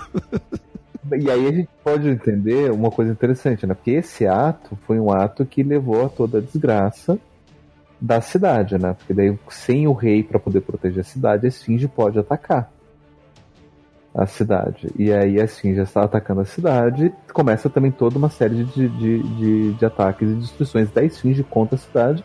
Até que o Édipo vai lá e consegue matar a Esfinge. Só que ainda assim a cidade não está salva, porque a cidade ela foi punida por conta do assassinato do rei. Até que o, o assassino do rei seja punido, a cidade vai perecer. Né? Então você teve uma, uma série de consequências por conta do regicídio. Que, e aí você tem toda a história que se conta como consequência desse ato descabido, né, desse regicídio. Mas o interessante é que o, o, o, a violência foi a morte do rei. Não foi o cara ter matado um aleatório na rua. É que às vezes a gente tem que entender a a narrativa mítica é o que ela leva. Isso quer dizer que na Grécia era aceitável você matar primeiro na esquina? Não, não é que era aceitável, mas numa narrativa mítica você tem que inserir essa, esses acontecimentos e alguns acontecimentos não, é, não são a tônica da narrativa. Então, por exemplo, na caso de Édipo, a, o principal da na narrativa é a questão, primeiro, que o pai dele, se um que foi morto, já tinha cometido um crime, então ele ser morto assim, talvez fosse uma, uma punição por pelo crime anterior, que foi um desrespeito ao anfitrião dele, e, isso vai levando a outras coisas e você não pode tirar, porque o Édipo, né, todo mundo coloca, a gente já falou sobre isso, acho que no episódio sobre Édipo, a peça de Édipo é Édipo tirando porque ele toma o poder. Ele toma o poder a pedido do povo, um monte de coisa, mas ele mesmo assim usurpou o poder do rei, né, da família real anterior e deu toda uma bagunça em Tebas por causa disso. Então isso é que está na narrativa, se que é a narrativa que quiser. Um assassinato não é o problema, porque o problema não é esse, o problema é o que isso leva para a coletividade. Então você não não está tratando apenas de um assassinato, está tratando do toda uma consequência que ele leva. E às vezes para você né, ter a narrativa você tem que desconsiderar aquele no, no primeiro momento aquele crime é desconsiderado ou depois só é levado em conta um aspecto daquele crime, o que aquele crime significa para aquele povo né? E não apenas a questão da, da morte. Então, assim, eu duvido que na Grécia Antiga você pudesse chegar qualquer um chegando e matando, porque mesmo um escravo, se você matasse, ia ter que indenizar o dono por ter matado um escravo. Mas é a questão da narrativa, né, que a gente tem que pensar. É, pra, pra caminhar, né, ali. E, e a narrativa do Édipo é, é na inconsequência disso. acho que consequência é uma coisa que resume bem a narrativa do Édipo, que é uma consequência atrás da outra ali. É uma coisa gerando outra ali. Não, não é apenas só matou o pai e ficou com a mãe. Né? A narrativa do Édipo é muito mais do que isso. A gente tem né, já três episódios aí focado nisso. Recomenda esse episódio que mostra que o do Édipo é muito mais complexo, tem muito mais coisa a tratar. Mais algum? Assim, se a gente for pensar, tem vários heróis que a gente pode qualquer herói, na verdade. Pega lá o, o, os Argonautas, todos eles têm histórias assim. O Teseu e Procrusto, né? Os dois. Ele chega pro Crusto e fala, né, eu vou matar todo mundo que entrar aqui na minha salagem, que não cabe na minha cama. Né? E ainda mais se você leva em consideração que talvez ele tivesse duas camas, uma grande e uma pequena, porque daí ninguém nunca ia caber na cama, porque ele ia dar a cama grande para quem era pequena e a pequena para quem era grande, ninguém nunca ia caber, e ele sempre ia matar o, o, o hóspede. Né? Sempre ia, ia estar tá certo isso. Então ele também é violento nesse sentido, e daí o próprio Teseu, que ele chega lá e fala, não, quer saber, eu vou matar você. E ele vai lá e mata. Mas também é uma forma violenta de lidar com isso. Eu acho assim que dos é. heróis que não foram violentos, que é mais fácil a gente pensar dos heróis que não foram violentos. Eu tô pensando, por exemplo, Orfeu, eu não consigo lembrar de um ato violento Orfeu. Porque mesmo assim, que nem do Teseu aí, que, é, que nem a gente mostrou aí do, do Hércules, ele tava malucão naquela hora. O do Aquiles foi um desrespeito que ele fez, tudo. Agora que nem do, do Teseu, é aquele negócio. O cara ali ia matar ele, né? Ia ferrar ele, então ele fez. Então, assim, é, é um ato violento, é uma coisa né, pesada, ele matou, mas você pode ainda dizer aquela coisa. Não, aos nossos olhos, né? Vendo agora. Ele fez porque né, para se livrar, assim. O próprio Hércules, por mais que a gente possa dizer que naquele momento que ele matou a esposa e os filhos, ele estava sob, sob a influência do, né, dos deuses, mas em outros momentos não. Ah, sim, sim. Né, tipo, vou matar um leão com as próprias mãos. Isso não é um ato pacífico, né? Eu acho assim que teve, se eu não me engano, o... foram poucos os, os, os, trabalhos que ele fez que ele não usou da violência. Assim, Hércules, a gente pode ver que é um, que é um herói de todo violento. Né? Todas as ações dele, ele não tem. Né, a, a, própria história com o, o, o Kiron, que a gente já contou no, no, no, episódio de Kiron, foi porque ele era violento também, né? Do tipo, né, vou aqui beber esse, esse, esse vinho. Não, mas não pode beber esse vinho. Caguei para você, vou beber mesmo assim. Né? Isso é, é ser violento. Daí começa uma guerra com todos os, os centauros que estão lá, que ficam bêbados só de sentir o cheiro do vinho que ele tá tomando de tão forte que era aquele vinho. E ele fala, opa, opa, briga, vamos brigar, e começa a brigar e atirar flecha pra tudo quanto é lado. Né? Então isso é ser violento também. Então eu acho que não tem nenhum um momento na história de Hércules onde você fala, nossa, Hércules foi tão sensato. Mas assim, não é só Hércules. Todos os heróis Por isso que eu digo, é mais fácil a gente encontrar um herói que não era violento. Até o Ulisses, que ele não é muito voltado à força, assim, sempre mostra ele mais a questão da inteligência. Eu lembro que quando ele volta para casa, que tava o pessoal lá querendo é, pegar logo, casar logo com a mulher dele, porque precisava né, de, um, de um rei, ele volta e mostra que é o Ulisses, ele podia, sei lá, ter até prendido, né, as pessoas. Ele não, ele mata todo mundo. ele mata né, os caras que estavam querendo pegar, tudo bem, os caras que iam usurpar, beleza. Mas ele poderia ter prendido, já que ele era o rei, não, ele pega e mata. Né? Então por isso que eu falo, morte na Grécia Antiga era tranquilo, sabe? Era tão fácil. e Ulisses também, por mais que ele não, não tivesse sido fisicamente violento, porque eu imagino que Ulisses também não tinha uma força tão grande assim, mas a astúcia dele a astúcia dele era uma astúcia violenta. Foi ele que pensou na, no, no plano de invasão de Troia. O plano que levou à destruição das muralhas de Troia. Né? Tipo, vamos entrar com o cavalo para poder roubar a estátua de Palas que está protegendo os muros. Destruindo os muros, o muro, o, destruindo a estátua, o muro pode ser destruído, a invasão acontece, a cidade toda morre. Esse era o plano de Ulisses. Sabe? Ele queria, ele estava planejando a morte da cidade, por mais que ele não fosse lá o cara que que, que executou né, as pessoas era um plano violento. Leonardo falou, né? Porque não prendeu, o rei não, não prendeu os, os seus inimigos. Talvez porque na época deixar uma pessoa presa, principalmente se for do me mesmo nível que o seu, talvez fosse considerado mais violento do que matar. Tanto que você não tem tantas histórias nessa época de gente que ficou preso, a não ser que, sabe, você quase não tem essas histórias né? Então você matar a pessoa não é considerado tão violento para aquele povo qu quanto deixar a pessoa presa por muito tempo. Sabe? Você desterrava as pessoas, você mandava a pessoa para morar, morar em outra cidade, mas você não prendia. Você matava, você desterrava, mas você não prendia, né? Presos, inclusive, eram os escravos. Os escravos eram presos, né? Eram considerados, eram acorrentados e tal. Os cidadãos não eram presos. Eram mortos, desterrados, deixados sem dinheiro. E aí a gente pode considerar que a morte para os gregos naquela época não era considerado um fim, é, uma morte violenta, no caso, assassinato, qualquer coisa, não era considerado um fim trágico, um fim ruim. Se você morria em combate, ok, você morreu em combate, né, você é, tinha até chance de ser levado para os Campos Elíseos. Se você teve uma morte honrosa, se teve uma vida honrosa, ótimo. Né? Até se você tipo, foi assaltado e te mataram. Não tem problema. Faz parte da vida. O crime, a punição pior, ou talvez o ato de mais violência, era o ostracismo. É você deixar a pessoa sem ter uma cidadania. Isso era pior. Né? Então, se você pega uma pessoa e fala, não, você agora não pertence mais a essa cidade, você pertence a cidade nenhuma, você não tem família, você não tem cidade, você não tem nacionalidade, isso era o pior, porque daí a pessoa perdia sua identidade, perdia contato, perdia com quem que ela pudesse é, conviver. E eles achavam isso um, um, fim pior que a morte. Então matar para o grego, olha, de boa. Se você quisesse de fato fuder com a vida dele, não era matando, era ostracizando ele. Inclusive tinha-se como prática, é, uma prática ritual dos gregos, né? Que era assim, quando eles percebiam que tinha a cidade tinha cometido um crime, um pecado, eles precisavam fazer com que a cidade se livrasse disso, eles escolhiam alguém para ser punido em nome da cidade. Né? Que, é, que é análogo ao bode expiatório, mas a ideia do bode expiatório é da, da mitologia abraâmica, onde ao invés de você matar alguém que cometeu o pecado, você mata um bode para poder pagar pelo, com a morte o pecado que seria da, da, daquela pessoa que cometeu. Então o bode espia o pecado.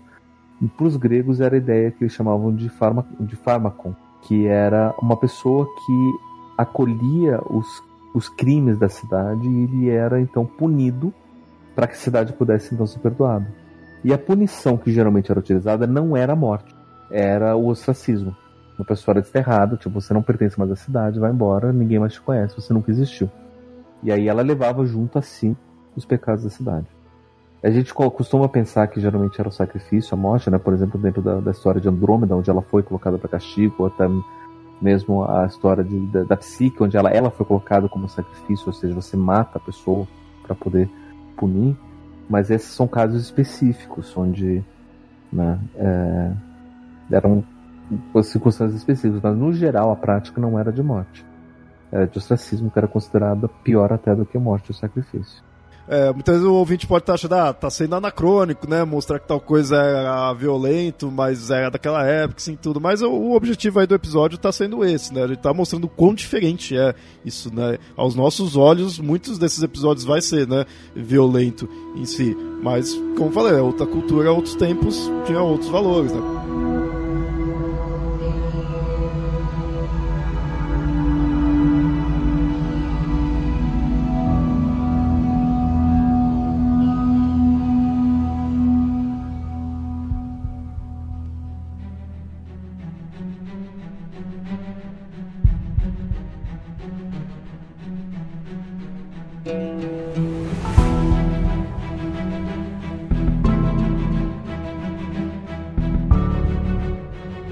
E algo bem comum se encontrar, e isso até vai, a, a, vai também além da mitologia grega, isso é legal falar num episódio mais específico aí, que tem outras culturas, mas na grega tem muito disso, é você encontrar criaturas femininas que são destruidoras e muitas vezes essa parte da destruição delas é de ser devoradora.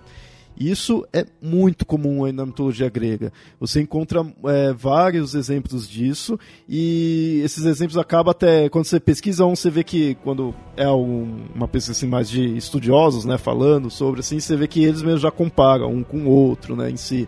Porque como exemplo a gente tem as sereias, o navegante que parava ali, né, que acabava sendo encantado pelo, pelo canto delas, em si batia o barco ali elas iam lá e devorava ele, né? Comia, sabe? Era sempre antropofágico esses monstros. É, esses monstros, mulheres, né? Então, é, você vê que isso tem, tem muito a dizer sobre a, a, a, cultura. Como falei, não fica preso só à mitologia grega, pesquisando outras mitologias você encontra essa questão de que são seres com isso, são seres relacionados à morte.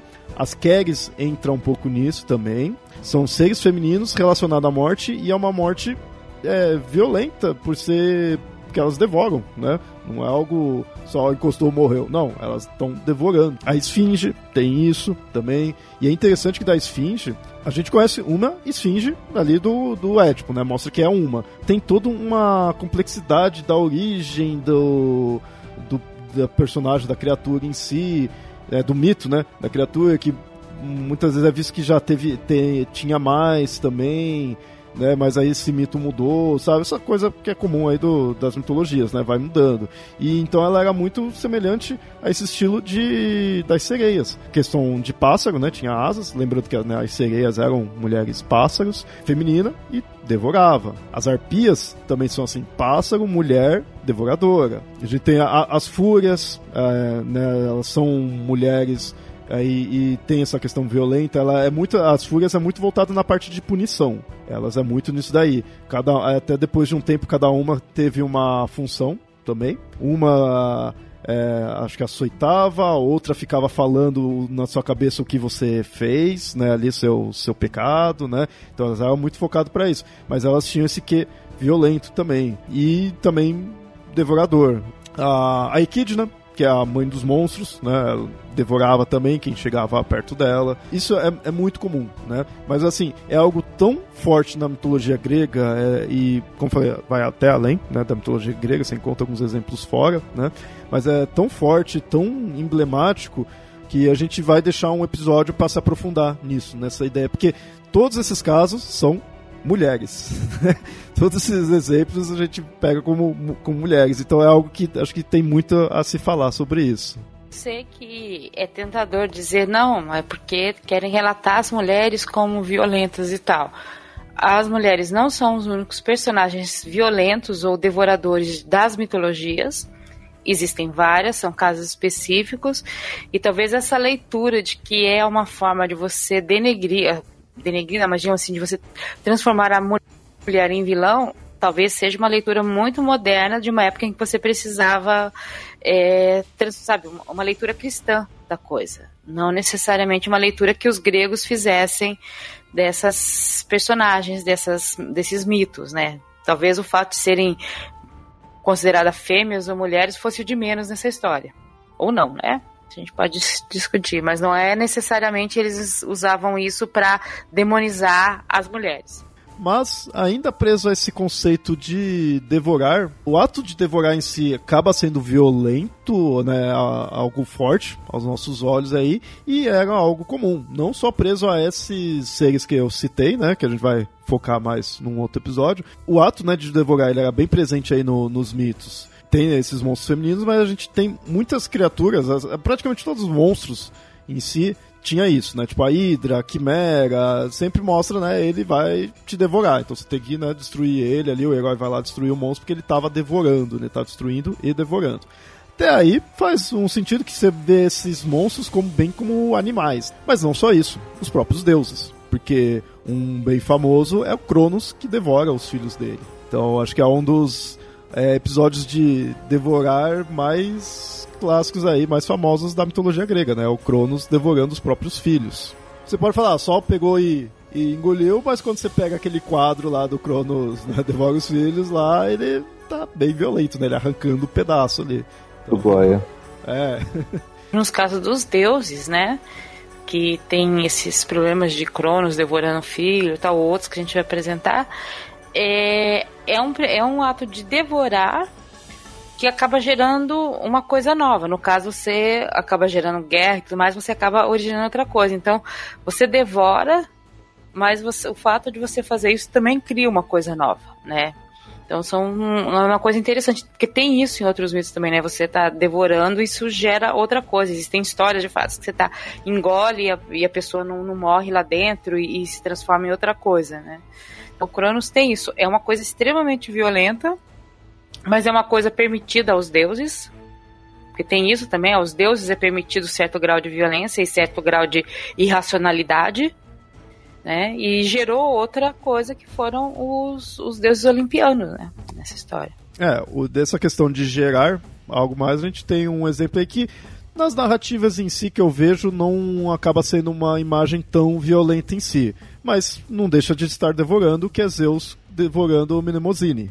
E aí isso gera a Atena nascer da cabeça de Zeus, né? O nascimento da, de, de Atena por saindo de Zeus é por causa disso, porque ele engoliu Mnemosyne. Como eu falei, nas narrativas que eu vejo não mostra-se algo muito violento em si, mostra só que ele engoliu, né? não tem uma descrição violenta, mas não deixa de estar tá devorando. Um outro que é esse sim, é bem violento. E esse, esse você vê que é para ser violento mesmo, é para doer, é para machucar, porque foi uma punição aí. É da águia que devora a, barriga de Prometeus. Né? Isso eu fico com dó porque eu, eu, gosto bastante do Prometeus. Eu gosto do personagem dele ali. E ele tava passando por isso todo santo dia. Devorava, aí voltava, regenerava e no dia seguinte voltava lá a águia e comia a barriga dele, né? Mais uma vez devorando. É, mas ninguém mandou ele ajudar os humanos, né? Fica aí fazendo essas coisas. Pensando agora, não sei, talvez não tivesse tão certo aí, né? Que quis ajudar os humanos. Melhor ter deixado a gente na, na escuridão, né?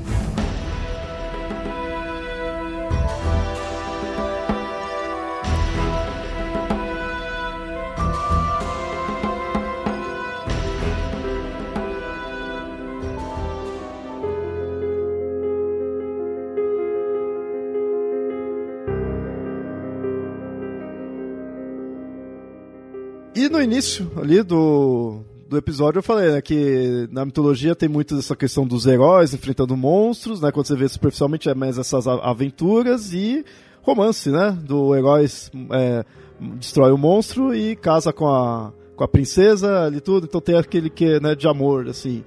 E a gente vê muito episódio do, da mitologia grega de fica assim, tá, isso daí não sei que foi uma violência sexual, né? Como inicialmente, é, anteriormente a gente falou aí do rapto da Persephone, olhando e agora você vê, né, que foi algo forçado ali, né? Ele raptou, então é um, um abuso.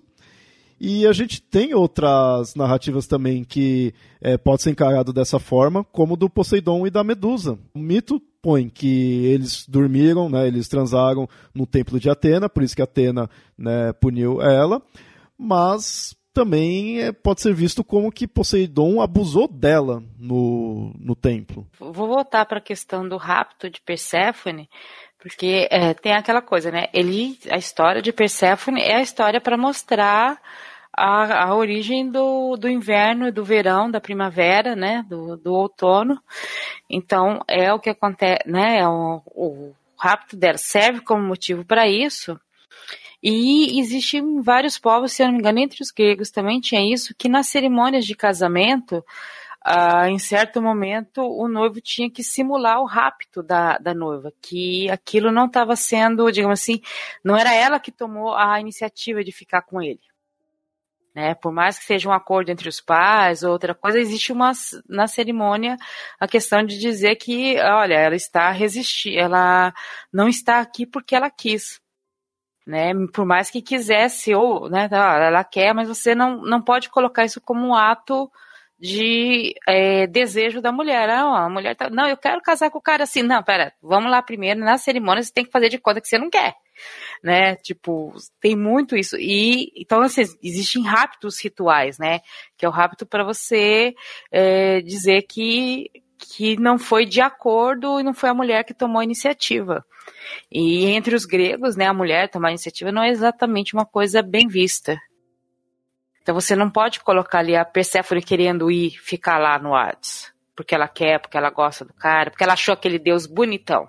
Ela tem que ser raptada. É, e a gente falou aí do Hades, mas acho que o que ganha nisso tudo, a gente falou de Hades e de Poseidon, mas o que acho que ganha nisso tudo é o terceiro irmão aí, que é Zeus. Ah, esses daí eu coloquei episódios específicos. O do Zeus eu coloquei aqui na, na pauta, praticamente qualquer investida dele. praticamente, né, muitos aí do que você vai ver, você vai perceber, ele perseguiu não sei quem, né? Ele pegou não sei quem.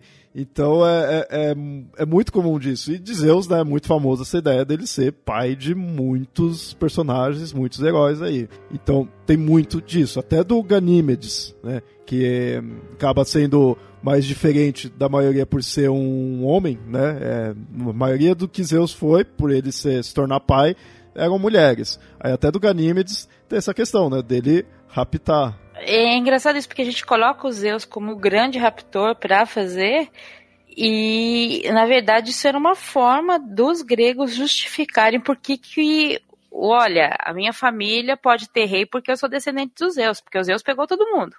Então, na minha cidade eu posso ser rei, a minha família pode ser rei porque a gente descende de Zeus. Tem muito, né, analistas que falam isso, que você tem os Zeus casando, casando, transando com Deus e o mundo, raptando Deus e o mundo, mas porque cada cidade quer ter os seus eus, os seus eus, né, como origem, né, do, da sua família real, da sua elite, né, que são os descendentes de um deus que aí tudo bem, você justifica eles serem mais do que os outros. E aí talvez valha a pena mais na frente um outro episódio só falar dos casamentos de Deus, que Zeus de fato foi casado várias vezes, ele teve oficialmente várias esposas. Era, foi só a última de todas as esposas, por exemplo, a gente citou aqui Mnemosine, que foi de fato a esposa de Zeus. Ele teve outras várias esposas oficiais, que a gente vai ter de vestida amorosa é dentro dessas várias histórias, né, para poder justificar quem que é e por que que né, você tem essas essas, é, esses vários heróis, essas várias coisas acontecendo. E eu me imagino também, porque a gente começou falando sobre a Ibris, né? Se uma mulher ou homem dar em cima de Zeus não for considerado, né? Dar em cima assim, eu tô afim do Deus, vou tentar conquistá-lo. É, isso seria alguma forma de Ibris, porque eu tô tentando, né, é, seduzir o Deus. É, é o Deus que tem que vir me seduzir, ele que tem que decidir se ele tá afim de mim.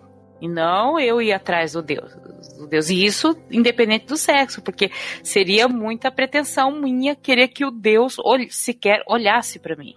Né? E tem muitas culturas tem isso. Você não pode nem olhar para o Deus, quanto mais desejar o Deus de outra forma que não seja adorando ele. O Deus é que decide, olha, você pode me ver e eu posso transar com você que é foda, porque aí o Deus fala, não, então você eu, eu, eu curti, né? Você eu quero, né? Eu, eu gostei. E aí se a pessoa recusa, aí também ferra, né? A pessoa também se ferra por causa disso. Então, tipo, né? Grécia Antiga, você sempre tá ferrado. É, muitos aí ele perseguiu, né? Ele teve que perseguir, é, não só ele, né? Como a gente falou, outros deuses aí também. É, Apolo também tem muito disso. Agora eu lembrei de cabeça, Apolo também tem um negócio que Apolo ele, ele era era meio frustrado nisso. Ele se apaixonava, ele perseguia e só que ele não conseguia. É, normalmente recusava. E olha que ele teoricamente era um deus, né? Bonitão e tudo, né? Que é iluminado e tudo mais. Mas era, era, era, é, você vê que até tem esse contraste, né? Do Apolo. Apesar dele ser tudo assim, ele não conseguia. Né? E aí ele perseguia também, mas não, não conseguia alcançar. Né, ou transformar. Muitas vezes algum outro deus, algum outro assim, fazia transformava né, a pessoa ou a ninfa, na maioria das vezes era ninfas, né? Transformava em algo e aí Deus não conseguia mais, né? Transformava em árvore, transformava não sei o quê. Meu, você não tem que se meter com os deuses, se o Deus te escolher, está mais ferrado ainda, entendeu? Não, não, tem, não tem muito jeito, sim. É, é um outro mundo. Você chegou perto dele, chamou a atenção dele, você tá ferrado. E, e, como falei, a maioria dos casos tem essa questão de serem algumas serem mulheres mortais, né, humanas assim, mas muitos casos são as ninfas, porque as ninfas já teriam isso de terem né, uma beleza estonteante, tudo. Então, então quem aí tanto divindades quanto é, mortais, né? Via elas, não aguentava e, e perseguia. Né? Então muitas narrativas vêm disso. Silas e Caríbides, uma delas é uma ninfa que foi tá sendo perseguido por um por um cara e o cara foi lá até a, a bruxa lá, Circe, pedir ajuda, mas aí a bruxa era apaixonada por ele, aí ela ficou mal assim, ah, então eu queria que você ficasse comigo, não com, com essa ninfa aí. Ela foi lá e fez a ninfa se tornar um monstro. Isso é uma né, das versões. Mais uma vez, né, uma ninfa que foi perseguida, que não tinha nada a ver com a história, ela tava na dela, e se lascou por causa disso. Isso é muito comum. A maioria, acho que da, das narrativas de ninfa é isso, elas tendo, sendo perseguidas, né? Alguém se apaixonando por elas. Ou seja, são seres lindos e trágicos no final da conta, né? Se bem que tem uma outra história de uma ninfa que ela se apaixona e que ninguém quer nada com ela, que é Eco. Ela se apaixona por Narciso e o Narciso fala: É, quem é você? Ele, tipo, né, não liga muito pra ela e ela acaba definhando. Ela é meio que oposto disso, mas ela também se dá mal por conta de, de amor. É, você falou agora do, do Narciso, né? Que é ela que se que quis ele. O segundo do Orfeu também é assim. Do Orfeu, agora eu acho que não era um. Eurídice? É, tem o Orfeu e Eurídice, mas eu lembro que tem algumas mulheres, agora eu não lembro se eram ninfas ali. Eu acho que não era, mas é, que se apaixonou por ele, ele não, não queria nada e elas foram pra cima dele. Ah, no, no caso do Orfeu não é muito difícil, porque ele tinha voz muito linda e, e a principal arma dele era a música e não era muito difícil ele estar tá cantando para qualquer coisa, era o bardo do, do, do, do, grupo, e daí você tem as mulheres que ouvem ele cantando e, e se apaixonarem por ele. Então, aqui a gente não vai citar todos esses casos aí de, de abuso, coisa assim dos deuses, que, como eu falei, tem muita coisa, né? Mas é só para mostrar aí como é bem comum. E aí fica aquela ideia, né? Tá, a gente vê isso com os nossos olhos agora, e então para nós é bem violento. Realmente, você tem que ver como que, o que, que o mito tá querendo passar ali naquela época, como que era a, a, a, a sociedade, né? Então, não, não é um anacronismo, né? Já pro ouvinte aí falar, ah, vocês estão sendo anacronismo. Não, a gente está mostrando realmente como é diferente. Como para nós, aos nossos olhos, é realmente violento. Mas, como falei desde o começo, outra cultura, outros tempos. Eu acho que muito disso da gente, eu não vou dizer considerar anacronismo, mas muitas dessas comparações, às vezes, que a gente faz da, da mitologia e da né, violência ou outras coisas, né, é, vem, eu acho que mais no caso da grega, da redescoberta da mitologia grega e do ressignificado que eles foram dando para a mitologia grega com o tempo. Aquela história, né, que a gente nem, nem falou das mulheres, né, das das mulheres ou seres né, femininos violentos, depois você considerar isso como usar isso para dizer que a mulher é violenta não era isso que os gregos estavam querendo dizer. Mas lá pelo século XV, XVI, XVII, quando você começa a falar de novo de mitologia, você vai justificar toda um, uma forma de tratar a mulher, falando: olha, não é só os cristãos que, que dizem que a mulher é, é o ser pecador, os gregos também tinham isso. Né? Então, tipo, ó, todo mundo diz isso.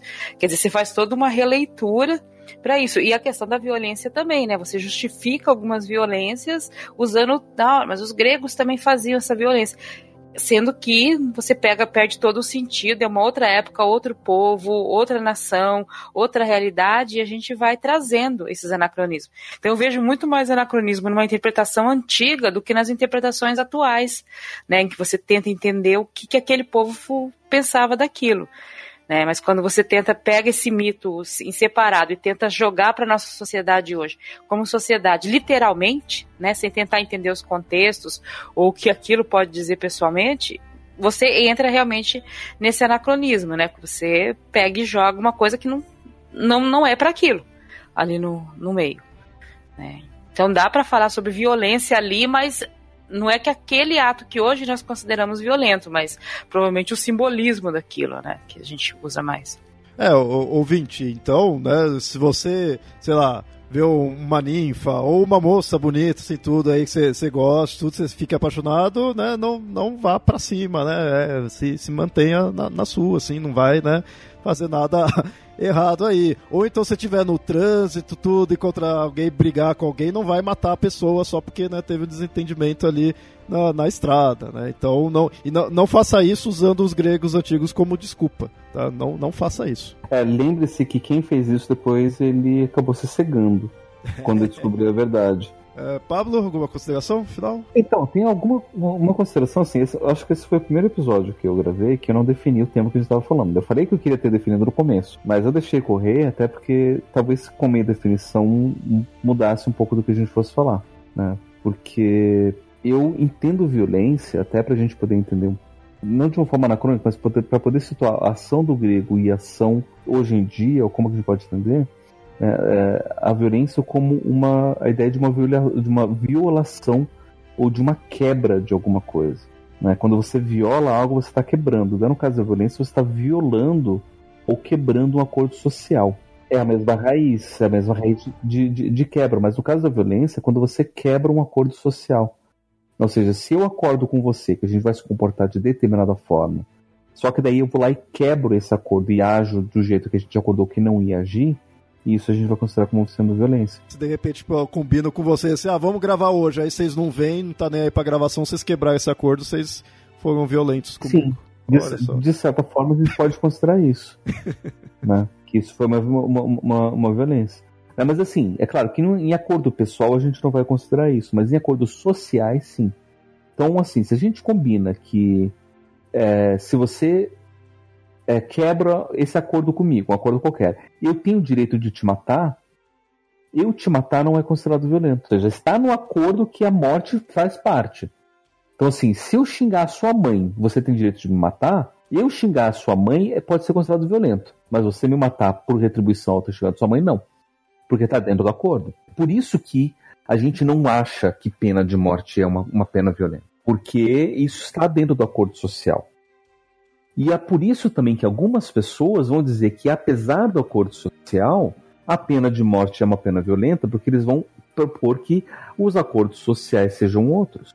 Então, assim, quando a gente está falando sobre Ares e sobre todo esse, esse, esse povo né, de, de guerra e tal, fazia parte da cultura, fazia parte daquilo que era esperado. Então não era algo que a gente vai dizer, nossa, que violento, né? Eles tinham um deus da guerra. É, é eles, eles cultuavam a violência. Não era bem assim. Né? Então não, não, não é bem essa, esse olhar, porque, de novo, né, até citei, para eles era muito mais violento você desterrar alguém, privar ele de, de, de nacionalidade, do que do que matar numa, numa guerra, sendo que a guerra eles tinham regras para para guerras, não, é, não, não era de, de, de, de, qualquer jeito. E aí a gente vai falar de uma violência na guerra quando essas, essas regras não eram cumpridas. Né, quando os acordos de guerra não eram, não eram cumpridos. Tem aquele filme é, Troia, né, que apesar das, das ressalvas, eles refletem algumas dessas tradições. Né, por exemplo, antes de cada batalha, os generais conversavam para ver quais eram os termos das batalhas. Ó, como é que a gente vai lutar? Vai, vai se render ou não vai se render? Como é que vai ser? Né? E uma das coisas que eles podiam decidir era é, luta por campeões. Então cada um dava o seu campeão e quem vencesse dos campeões decidia a batalha pelos exércitos. Era a regra do jogo. Mas aí se acontecesse do exército perdedor é, não aceitar e aí resolver lutar, aí era aí esse podia ser considerado violento. Porque eles não estavam aceitando, aceitando as regras do jogo, estavam rompendo com isso. E aí a gente tem uma nova perspectiva sobre o que, que a gente pode considerar ou não ser violento. Porque boa parte do que a gente fala faz parte das regras do jogo. No caso de, de, de Hércules, por exemplo, daí a gente vai achar que a loucura dele, os assassinatos que ele fez, da, da esposa e do, dos filhos, aí sim era violento. Por quê? Porque não, tava, não fazia parte da regra do jogo. Não era para ele ter matado isso, não era esperado isso. Aí sim foi violento. Mas o resto, matar com, com as próprias mãos o leão, ter desviado o curso do rio, ter roubado o cinto não sei quem, isso daí era esperado. Mas estava dentro da, da, das regras do jogo. Né? Por mais que ele seja bruto, por mais que ele seja agressivo. E aí a gente vai diferenciar agressividade de violência. Por isso que a gente vai considerar também, por exemplo, é, Ulisses mais violento, Odisseu mais violento do que o próprio Hércules. Porque o Odisseu, com a astúcia dele, ele tá rompendo todos os acordos. Tipo, ele finge que se entrega, ele finge que se rende. Os troianos aceitam o acordo da rendição para depois ver que não era isso. E ele trai a confiança. E aí sim ele rompe esse acordo, e daí ele consegue ser mais violento com a astúcia dele do que Hércules com a força bruta, porque já era esperado. E é aí que entra né, é, a ideia desse, desse, desse anacronismo.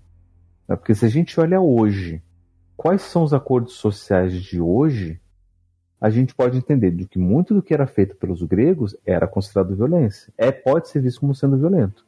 Porque dos nossos acordos sociais de hoje, a gente não agiria desse jeito a gente não entenderia desse jeito. Então a gente vê as ações de guerra, de Ares, né, de, de tudo isso, como sendo algo violento. Mas não era necessariamente assim. A mesma forma, a mesma coisa com relação à violência sexual. Hoje a gente pode ver violência sexual em todas as suas formas como sendo violentas. Na época, né, para os gregos, mulher nem era gente. Então, né, o acordo, inclusive, era que precisava ser feito violento para poder demarcar a propriedade. Né, eu estou roubando, estou pegando para mim para poder marcar que isso aqui é meu. Né, mulher era propriedade, então tinha que ser feito desse jeito. Esse era o acordo social. Né? Então, na época, não se pensava que era violência sexual. Hoje, a gente já vai considerar assim. E aí é interessante porque você tem um monte de gente que tenta pegar lições dos mitos e vão dizer, por exemplo, que as mulheres precisam aprender a serem raptadas da mesma forma como Persephone foi raptada por, por Hades. Né? Ou seja, é, se, se permitir que o, que o outro faça algo por ele, se permitir que seja levado para um outro local, se permitir sair do espaço da, da, de proteção da família para ir para o espaço do marido, passar por essa experiência. E daí se a gente pensa assim de uma forma romântica, ok, né? Ok, dá até para se pensar que esse é algo que a experiência pelo qual a mulher deve deve fazer. Mas se a gente vê com os olhos de hoje como que essa história se deu, a gente vai entender que foi uma história violenta. A, a Persephone não foi considerada dentro né, da, da, sua, da sua escolha, da sua integridade, né, da sua cidadania algo que hoje é importante. Então eu, eu defendo assim, né? Quando a gente olha para os gregos, a gente tem que olhar sempre dessa dupla forma. Tem que entender quais eram os acordos sociais, o que, que era considerado violento ou não na época, o que, que a gente vai poder aceitar, e também hoje em dia. Mas isso não só com os gregos, com todas as culturas que a gente faz essa leitura. Eu acho que mais violento que os gregos foram os hebreus. Porque, por exemplo, lá na Bíblia diz que é, é abominável que um homem se deite com outro homem como se fosse uma mulher. Mas você pegar uma outra pessoa, tratar ele como propriedade, bater nele do jeito que você quiser, contanto que você não mate, tá de boa. Né? Você tratar o outro como propriedade é ok, ter escravidão é ok, não é violento, mas ter prazer é, é, é, é quebra desse acordo e é sim violento. Né? Na época faz um sentido. Na época onde você tinha uma, uma provisão diferente de relacionamentos sociais, esses acordos, manter esses acordos, era fazer sentido. Né? Se você tinha que preservar a integridade de um povo e você não podia desperdiçar o sêmen, por assim dizer, ou seja, o homem tinha que procriar para poder ter muito filho, porque muitos deles iam morrer, e você né, fazer sexo sem procriação, você não ia ser um desperdício e não ia ter manutenção do, do, do povo. A gente entende. Hoje em dia não faz mais sentido isso. Não faz mais sentido esse acordo. Ainda manter uma regra antiga hoje em dia, como muita gente insiste fazer, não faz sentido. Da mesma forma como não faz sentido manter a regra da escravidão, que na Bíblia diz que pode, que tá tudo bem. E ainda tem gente hoje em dia que insiste que não, tudo bem, né? Pode trabalhar domingo, final de semana, né? Trabalhar por menos dinheiro, não tem problema. Não precisa de aposentadoria, pode trabalhar até morrer. Isso não é escravidão, afinal de contas. Né? A gente já não tem mais propriedade, mas trata igual. Né? E tem gente que insiste que, que não tem problema, muito inspirado também nesses anacronismos. É por isso que eu digo, a gente tem que ler sempre com os dois lados. Quais são os valores dos mitos e quais são os valores de hoje? A gente pode entender os mitos com os valores dos mitos, mas a gente não pode entender os mitos com os valores de hoje e também não pode entender hoje com os valores dos mitos. Né?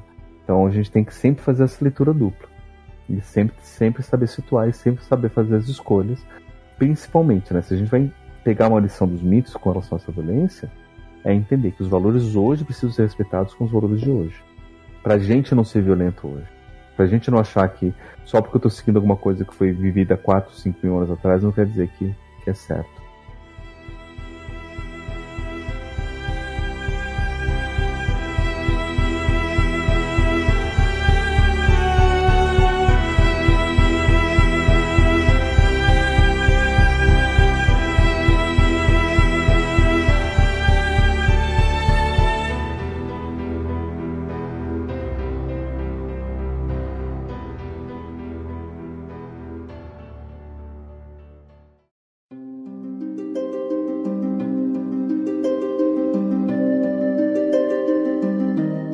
Ouvintes, espero que tenham gostado do episódio. Se tiverem algo a acrescentar, podem comentar no site ou enviar e-mails para contato@mitografias.com.br. E não se esqueçam de nos seguir nas redes sociais: facebook.com/papolendário e @mitografias, no Twitter e no Instagram. Esse episódio só existe graças ao apoio dos padrinhos e madrinhas do Mitografias, que colaboram com um valor mensal. Caso queira ajudar também, acesse padrim.com.br barra mitografias. Seu apoio é muito importante e é o que nos faz manter esse podcast e criar novas atrações. E até mais.